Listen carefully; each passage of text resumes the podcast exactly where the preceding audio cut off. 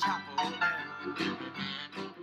好，欢迎来到世界百大镜片系列，这里是小鱼，然后还是没有小鱼的伙伴。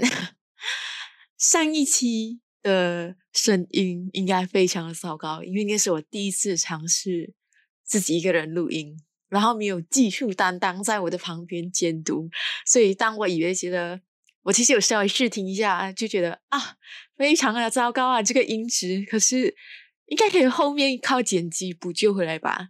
结果我就调音调了半个小时，发现到很好，我救不回来。然后这次我就换了一个比较好的麦克风，这样啦，所以应该就不会那么的刺耳了吧？我希望，我希望大家还是可以努力的听完上一期啦，不然的话这一期真的也不知道在讲什么。应该是说有人在听吗？啊？然后我们今天呢是来讲下下集，就是我唾弃你的坟墓最新的版本，而且是在二零一九年的版本，所以。距离现在大概是只有差一个两年这样啊，而且它是有原班人马制作，就是原本的导演，就第一个原始的，就七零年代的那个导演回归制作。我其实非常的恐惧，因为像这种老导演啊，尤其是这种拍了一段时间，然后又突然间回来的人，一般上来讲，他的成果是非常的不好，因为电影是一个。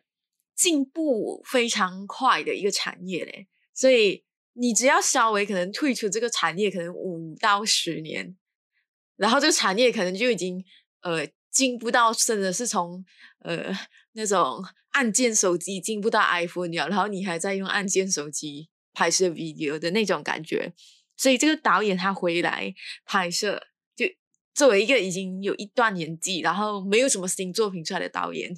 非常令人担忧。当我点进去的时候，另一个更令人担忧的点出来啊！这部电影两个半小时，天哪，两个半小时！首先，我必须要讲啊，绝大部绝大部分的烂片，或者是我不要讲烂片啊，就非主流片啊，所谓的 B 级片啊，还是那种什么虐杀电影啊，基本上都会在一个半小时以内结束，因为。你是可以预料到它所有的剧情发展，观众也没有很有耐心。就观众进来看这部片，它不是像呃要有什么多深刻的见解，不像你去看《小深刻的救赎》啊，还是看什么《死亡诗社》啊，还是看《魔戒三部曲》这样啊？你知道这个东西是一个非常廉价，然后就是很娱乐性的东西。就像你去上 YouTube 看视频啊，你可能看一个恶搞视频，可能看一个 prank，你会希望那个 prank 是在一个小时还是在十分钟里面可以结束？它是十分钟里面可以结束啊！这部电影它的制作水平很高吗？就是它的 bug 有变得很多吗？没有，还是很少。你可以从它的。画面上的一些选景啊，还是它的设备啊，我当然不会在这边跟你唠叨它用了什么设备啦。可是基本上你可以看得出来，它不是好莱坞那种大投资、大制作的片子。而在那么的少的八戒这么少的预算下呢，它为什么还要拍两个半小时？哈，真的，呃，有一些人讲啊，如果你在看到一些比较主流的电影。他可能拍一个半小时，还一个还是一个小时四十分钟就结束了，有很大的几率是一个烂片。可是，在这种 B 级片的市场啊，基本上啊，只要它超过两个小时，反而才是更大的几率是一个烂片。如果他拍了两个半小时，有九十九八仙的几率，它是一个超级大烂片。剩下的一八仙真的是，我一年看三百部电影里面呢，可能有可能大概。一百部是烂片吧，然后这一百部烂片里面呢，几乎所有都是全军覆没就超过两个小时，好看吗？真的都蛮难看的。不要不要相信两个小时以上的 B 级片 好看到哪里去。然后我非常讨厌，就我本人呐，我很讨厌。古阿莫式的那种吐槽方法，因为我觉得，呃，这种吐槽方法一可能不适合 podcast 这种类型的节目，我不可以给你看到片段嘛。然后我本身也没有古阿莫那么高超的吐槽功力啊。然后我的 我的语言组织水平也不是非常的好。可是我还是想要跟你们吐槽这部片，因为这部片里面基本上他犯了所有 B 级片里面该有的错误。首先一开始呢，这个剧情大概是是讲，呃，原本的那一个女主角，第一部的女主角她已经长大，已经变老了，然后有了一个呃女儿，成为了一个单亲妈妈兼作家，就是她写了一本书，关于她当时的经历，就是她怎样杀死那些强暴她的人，然后这本书。引起了很大的回响，大家就觉得哇，女权斗士啊！然后法官也判她无罪释放，就在纽约的法庭就判她无罪释放啊。可是就当然会有一些人心生不满，然后那些心生不满的人就是当年那些男，就是被他杀害的男生的家属们，所以那些家属就策划了一场绑架案。他们本来是只想要绑架女主角，就是妈妈女，可是一不小心。把人家的女儿也绑架了，然后他的女儿在这个故事里面的设定是一个模特儿。我猜想他应该是要致敬，就是《I Speak on Your Grave》的第二部，因为第二部的女主角也是一个模特儿身份嘛，就可能他们互相借鉴一下。可是我必须要讲一件事情，就是在这一部的模特儿，他选了一个超级，我不想要人身攻击啦，超级难看的一个女生，那个女生。她有模特儿那种标准的瘦，可是瘦的一点都不好看，真的瘦的一点都不好看。然后，呃，她的脸啊，她的脸也是非常的。我好歹是一个有关注时尚圈的人，我跟他讲，这样的模特会出名，真是啊，天哪！然后，就他们母女俩就被绑架嘛。最大的一个坏，最大的大魔王 boss 啊，魔王 boss 就是当年那个老大男的妻子，我们家呃，就是也也称呼他为老大女啊，老大女。然后那个老大女呢，就拿住刀对住那个女主角妈妈进行了一番谈话。那个谈话就是讲。哦，我的老公虽然不常上教堂什么之类，可是他很爱我，他很爱他的孩子，他是一个好丈夫，什么巴拉巴拉什么之类这样的，然后开始讲解他的动机，讲解差不多十多分钟，天哪，十多分钟！我知道导演这样做的用意是想要让他看起来人物比较立体一点，然后讲他讲出他的动动机，讲哦，不是演出他的动机，是讲出他的东西，然后让观众觉得哦呀，我知道为什么你要复仇。可是他写出来的内容，就是那个演员讲出来的内容，让你感觉天哪，你是你是脑袋宕机了吗？哈，因为那个原就是那个坏人呐，就是那个老大妻子，老大妻子他是有讲哦，我知道，就是我的老公可能会对你做了一些什么坏事，可是。啊，因为你是城市来了婊子啊，你来这边就是欠操啊，什么谁相啊？是你诱惑了我的老公啊，巴拉巴拉，然后还讲你还杀掉他，然后让我过得那么苦啊，什么之类这样的啊？他讲你根本就没有资格杀掉他，就所有台词啦都没有让你理解。那个老大妻子的动机，反而让你更讨厌那个老大妻子。你可能觉得那老大妻子她可能就是一个精神有问题的乡巴佬，这样啊。那他们两个人呢，就类似兵分两路呀。因为他们其实一开始没有想要抓那个女儿，他们只想要抓妈妈。他们就带住妈妈呢，去到一个老树下。那个老树下应该是要他妈妈呃上吊什么之类的吧。可是妈妈，你呢？就在他们呃一番谈话啊，然后一番羞辱的时候啊，就是你知道的，坏人死于话多嘛，就抢过了那把手枪，突然间武力值飙高，然后跑走。然后那些小弟就问那个老老大其实讲：“哎，怎么办？他跑走了。”那老大其实就讲：“不，我们是要狩猎他，什么之类讲的。”我想，刚才你很明显的很慌张哎，结果下一秒你就讲要狩猎他，天哪！你们你们是有认真在策划这件东西吗？然后过后呢，那个妈妈呢，她就类似遇到了一个呃夫妇，那个夫妇他就跟他就拼命的跳上去跟那个夫妇讲啊，我的女儿被抓走了，然后我被一群人绑架到这里来，你可以载我到警察局吗？然后那个夫妇就讲哦，OK 咯，叫我载你去警察局哦。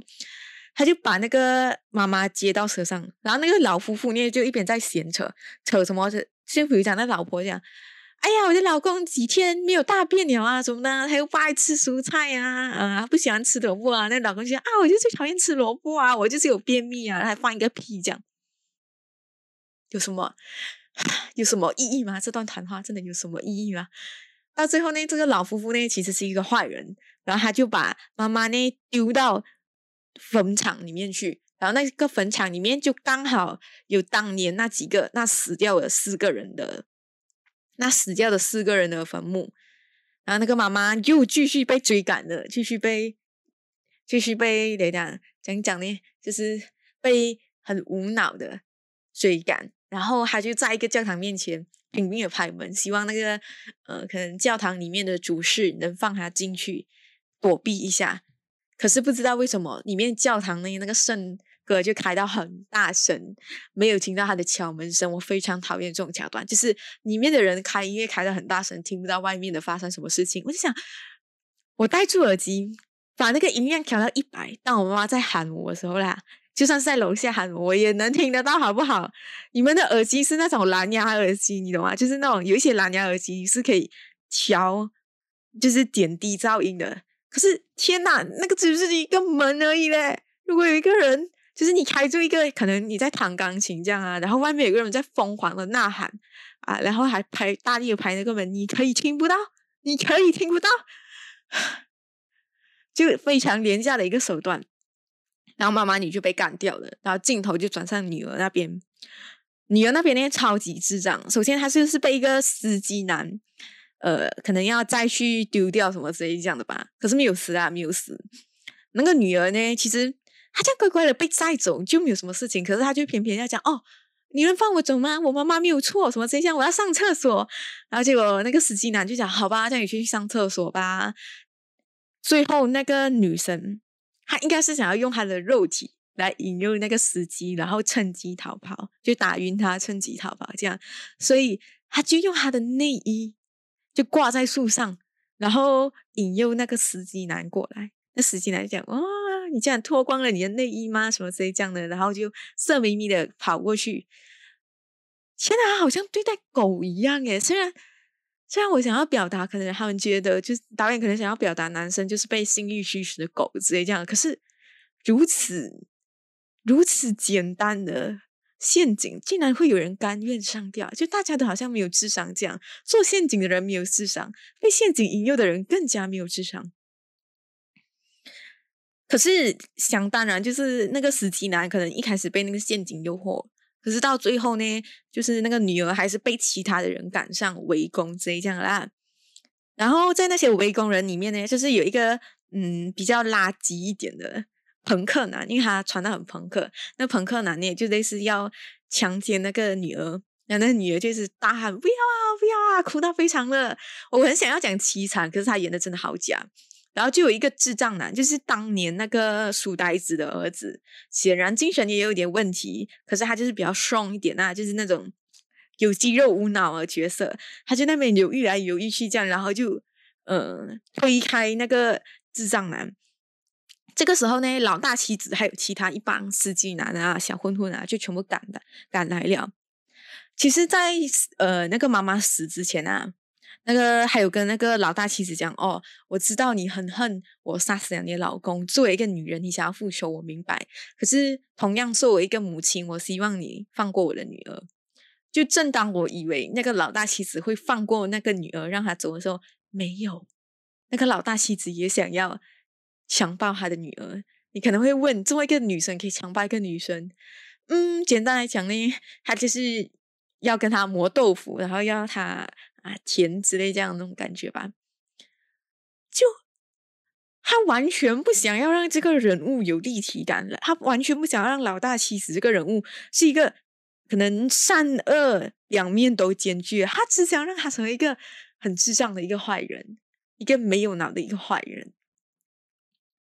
可是那个智障智障男的那个智障男就把他们一群人打跑，因为他觉得这个女生太可怜了，所以那个女儿呢？就类似获得了一个机会逃跑嘛，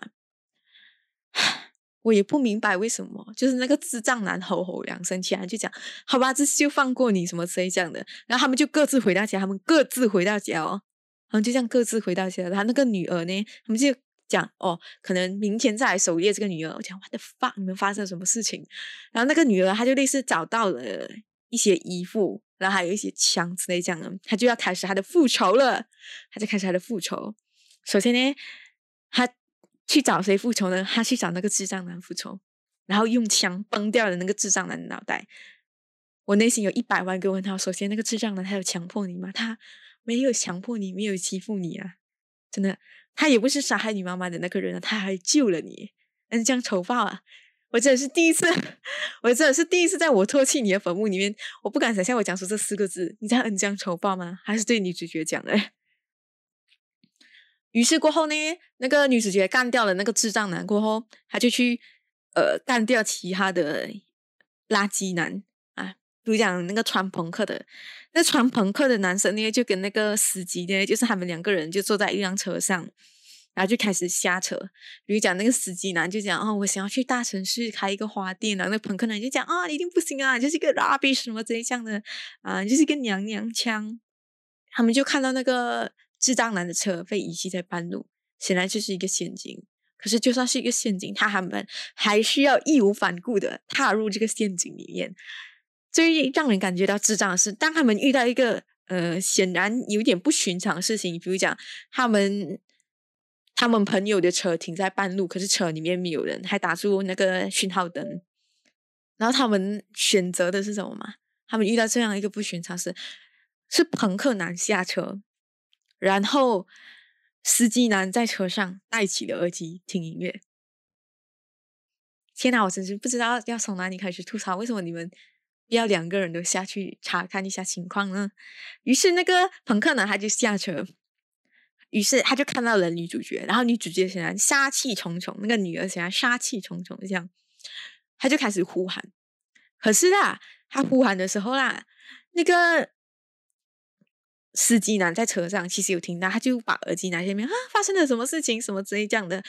这个时候，那个女主角那个女儿就提出了哦，其实我也不想要杀害你，什么这一样。那朋克男就想。哦，其实我当初也没有想要伤害你，我是觉得你太漂亮了，什么之类的啊。然后那个女的讲好啊，这样的话，呃，要不要我给你吹箫？对，就是那么的突兀。然后那个朋克男也觉得，哎，原本恨自己的人，在下一秒听到自己几句辩解过，突然间想要给自己吹箫，是一个非常有尝试性的东西，所以他就让那个女生给他吹箫。这时候呢，在那个车上的司机男，那司机男就讲：“哦，天哪，你是在自慰吗？什么？哎，还是讲，还是讲，哎，你麻烦你快点呢，什么的。”他就带回他的耳机，他就带回他的耳机。天哪，啊，天哪，这个这个桥段是多么智障，你懂吗？然后那个女主角就是那个女儿，理所当然的就让她的胯下一凉，用一个呃。尖尖的玻璃碎片，嗯，割掉了他的小鸟。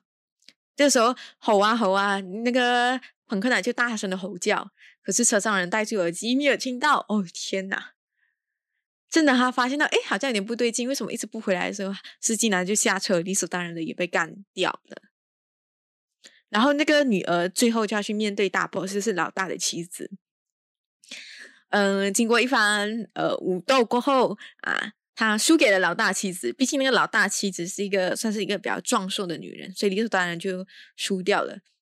这个时候呢，那个老夫妇出现，就帮助女儿助攻，杀掉了那个妻子。Why？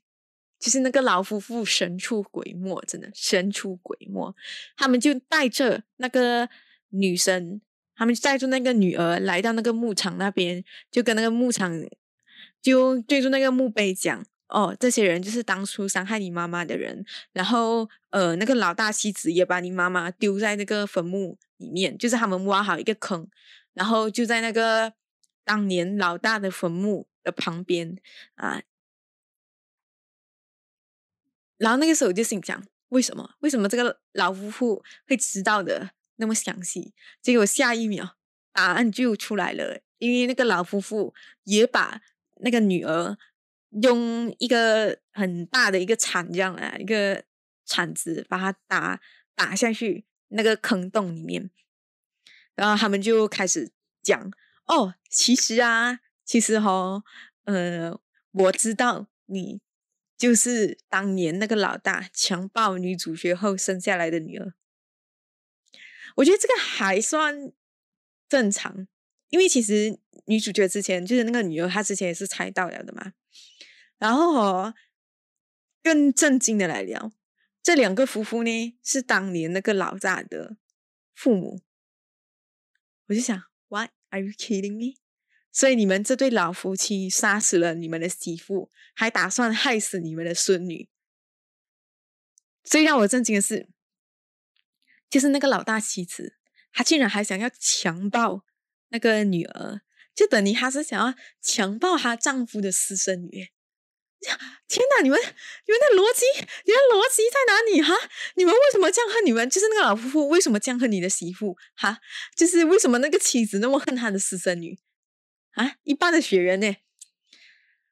最后呢，那个女主角不知道为什么，她可能就是呃晕到很刚好，然后又醒的很刚好。正当那老夫妇以为那个女生死掉，准备离开的时候，我也以为那个女儿死掉啊，因为哦，天哪，被一个铲子这样打后脑勺，而且还是很大力，而且又打到晕倒。正常情况下应该都是脑震荡然后死亡吧。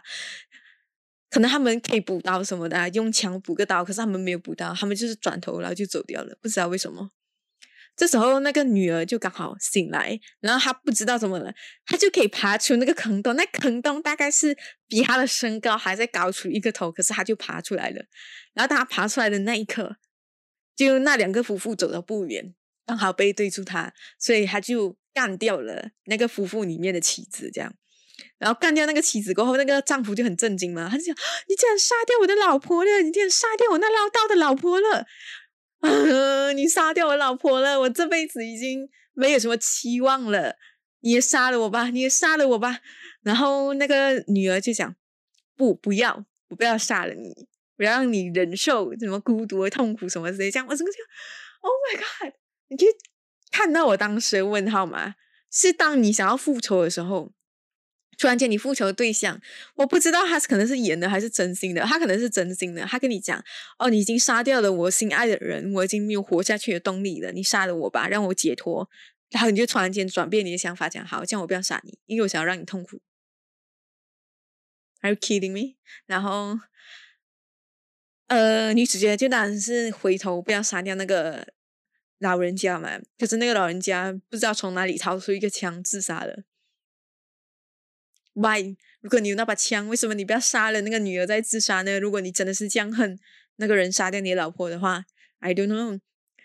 嗯，然后那个女儿呢，就骑着他的车离开了这个，骑住那个老人家的车，就是离开了这个村庄。这个时候他离开村庄的时候呢，就有一对兄妹。啊，就看到他的车，然后就讲：“哎，这个车不是爷阿公的车吗？不是爷爷的车吗？为什么妈妈不在呢？”其实他就想要表达，就是这两个孩子，就是那个老大妻子的儿女，而他们的儿女也会向女主角复仇，就是一个冤冤相报何时了的概念呐。我必须要说，这种冤冤相报何时了的概念很蠢，在 B 级片里面仍然很蠢，蠢到极点。最重要的是，还拍的超烂，还拍了两个半小时，而且我看的那个片源是不可以跳转的，不可以打倍速的。我我多想要打两倍速，然后快速的看完这部戏，可是没有，我就熬了两个半小时，并且决定我再也不会去看这个导演的任何戏了。真的不要去看，所有的媒体都打出了超级低分，他在豆瓣上甚至拿了三分，因为豆瓣上。呃，他一般上只可以打一星，最低就是一星，你不可以打零星。所以可能有些人给一星，有些人给两星，那些可能比较仁慈的人，他们给了两星吧。所以他的综合评价呢是三星。简单来讲，这部戏就是超烂。IMDB 上可以打零分嘛，或者是一分什么的。所以这部戏在 IMDB 上的总分是二点六分还是二点三分，我不记得。天总就总之就是两分。如果有机会一辈子都不要去看，除非你遭遇了什么人生挫折，你拍出了一个非常难看的片子，然后你想要获得一些安慰，看好莱坞到底能怎样做的更糟，比你的学生作业拍的更糟的话，你可能就可以去看一下这部片子。我唾弃你的坟墓，似曾相识。然后讲完了，像这种系列、这种主题的。电影，我们理所当然要来谈一下就拿了奥斯卡原创最佳原创剧本的《The Promising Young Woman》。我不确定它的翻译是什么，因为台湾跟中国的翻译相差还蛮大的。可是，呃。我比较喜欢前程似锦的女孩这个翻译名，所以我接下来都会用前程似锦的女孩来代指这部电影啊。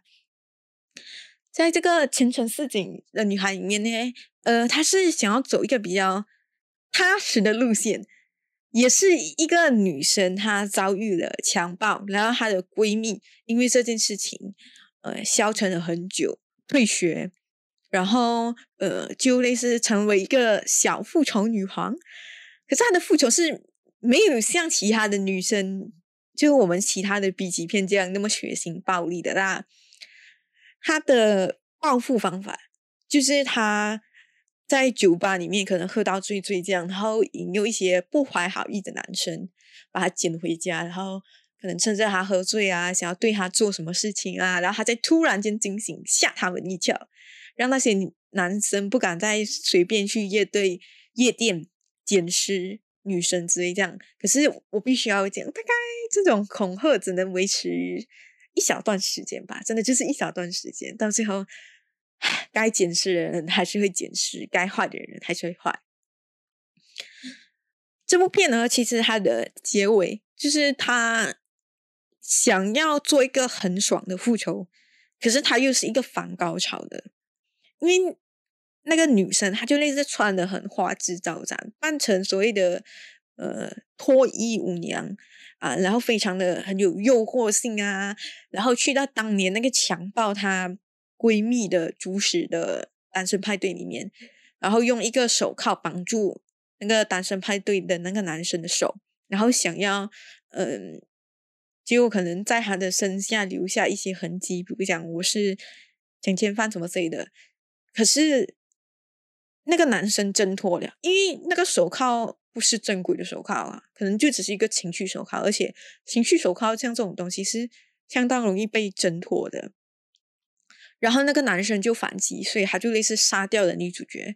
当然，女主角还是有她的备用计划，就是女主角已经知道自己失败可能就会死，所以她就。把所有的证据交给了他熟识的律师，然后再把当年他们的罪证，就是他们拍了一段强奸她闺蜜的 video 嘛，他就把这个 video send 给那些男主角，哎，不是男主角，就是 send 给那些坏人身边的呃好朋友啊、上司啊，让他们名誉扫地之类的。就他想要走一个非常写实的路线，因为我必须要讲。我唾弃你的坟墓这个系列呢，它基本上所有的片，除了最后一部不要讲，我们不要讲最后一部，就前面的四部，它前一个小时都可以是一个写实片。因为为什么女生就是很容易会遇到这样的事情，就是所谓的被强暴。我相信你在呃一些报章上面，你经常可以看到类似的案件，不管是在美国啊，还是可能比较落后的女权意识比较落后的印度啊、东南亚，你会看到这类事件。可是。后半个小时的复仇戏嘛，你会看到吗？你很少会在报纸上看到类似的消息、类似的新闻。然后那些女生呢，她们就会用一些非常极端的方法来为自己进行复仇，而且最重要是，他们不知道为什么，因为那些女生呃的形象一般上都是比较纤细、比较瘦弱的嘛。可是他们在后半段突然间就能扛得起昏迷的男生。然后制作各式各样非常复杂的陷阱，然后他们呃用一个东西打那个男生的后脑勺，那个男生就一定会晕，而且还是会晕超长一段时间。等到女主角把他绑好了过后，不知道怎样绑好了，他才睁开他的眼睛。这样啊，其实是非常的魔幻的，真的非常的魔幻，就是代表着后面的复仇根本就是所谓的不可能。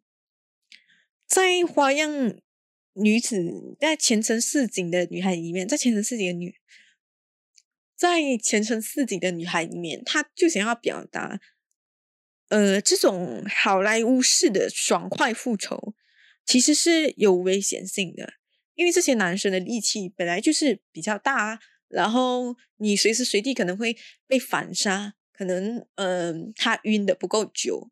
然后呃他的力气比你大，所以你要复仇，一就是选择玉石俱焚，大家一起死，真的大家一起死；二就是你可能复仇失败。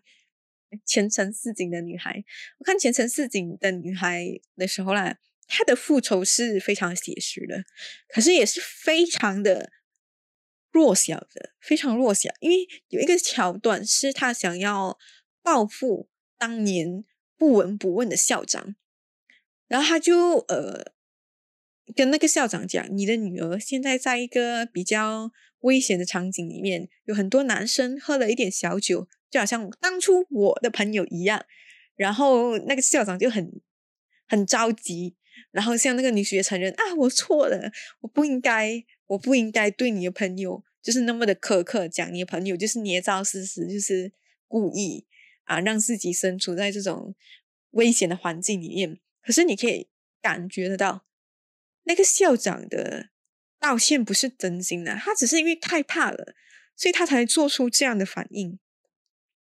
基本上所有人的道歉，所有人被女主角所威吓到的一些事情，比如女主角就威吓讲，哦，可能威吓一个路人讲，以后再捡尸就啊，呃，我就会呃报复你什么之类这样的。可是那些男生会停止吗？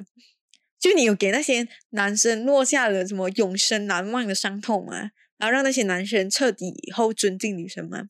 不会，不能。女主角的所有的复仇。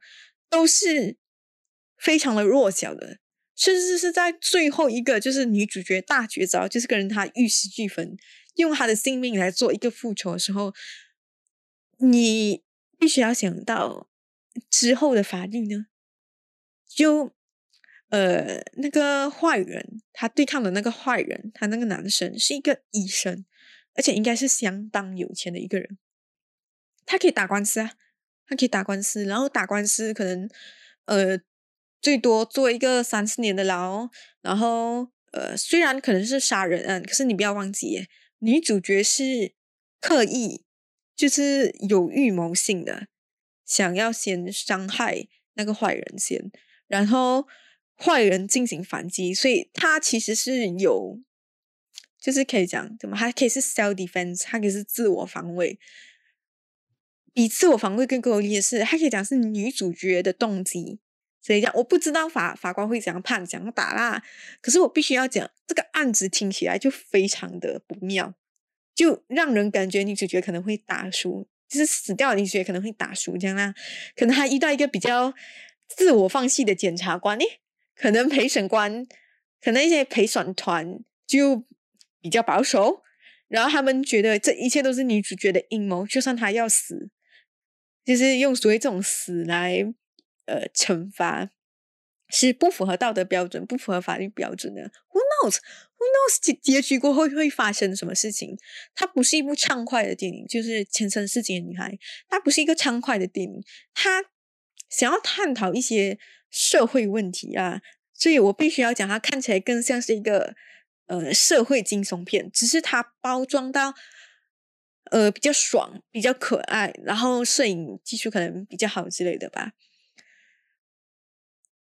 关于这个电影，你讲我喜欢吗？我当然是喜欢的，因为有一个认真探讨女性社会在现在活着很辛苦的一个电影，是很好的一件事情，真的是非常好的一件事情。可是，它写实到以娱乐的角度来讲啊。他写实到令人很恐惧，真的，他写实到令人很恐惧。尤其是当你想要看爽片的时候啊，你不会想要选择这部片，真的，你不会想要选择这部片，因为老实说，我们的人生就已经是一个很恐怖的、很恐、很恐怖的惊悚片了。真的，我们的人生已经是一个很恐怖的惊悚片了。我们想要一种满足，一种代谢。一种发泄感，所以我们才会去看类似这种“我唾弃你的坟墓”这种复仇的快感。你要讲我唾弃你的坟墓对女权主义有什么探讨啊？其实，呃，没有啦，是真的没有什么，没有什么很深刻的探讨。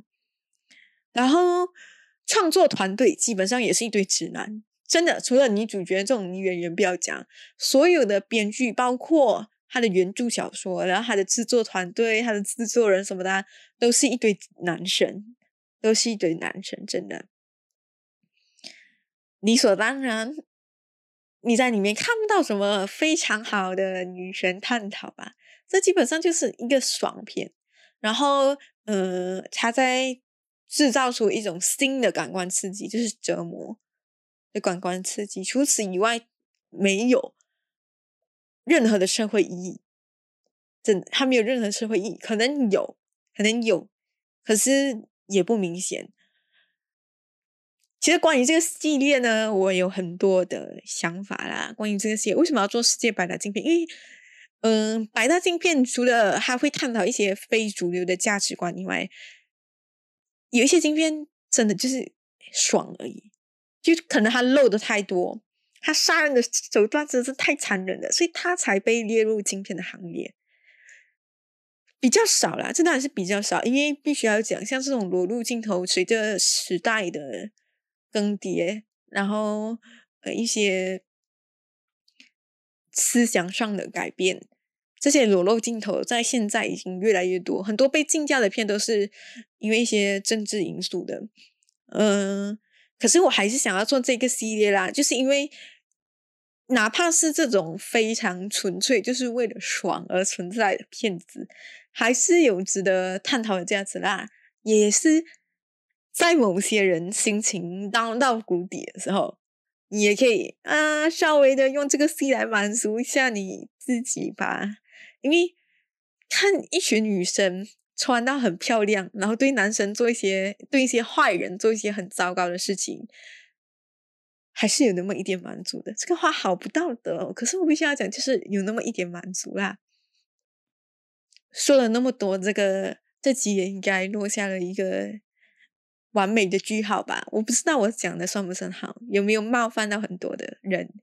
关于女权的探讨，其实我心里当然是有很多想法，可是我不想在这边讲的太多。下一步呢，我会讲一部比较轻松一点的《罗马帝国艳情史》。其实它的英文名叫卡里古拉，就是一个人的名字，所以它中文翻译过来应该也叫卡里古拉吧。可是为什么要把它改成那么长，改成叫一个《罗马帝国艳情史》？它也是一部镜片，可是我觉得这个镜片呢，它拍的非常的美，也没有什么想要恶心你的意思。真的，他没有什么想要恶心你的意思。他是一个，我觉得，如果你喜欢看色情片，你喜欢看好看的色情片，你喜欢看唯美的色情片，你可以稍微考虑一下这一部《罗马帝国艳情史》。下一集的预告就到这边啦，然后可能还是我一个人自言自语，拿着麦克风，没有小鱼的伙伴。OK，就这样啦，拜拜。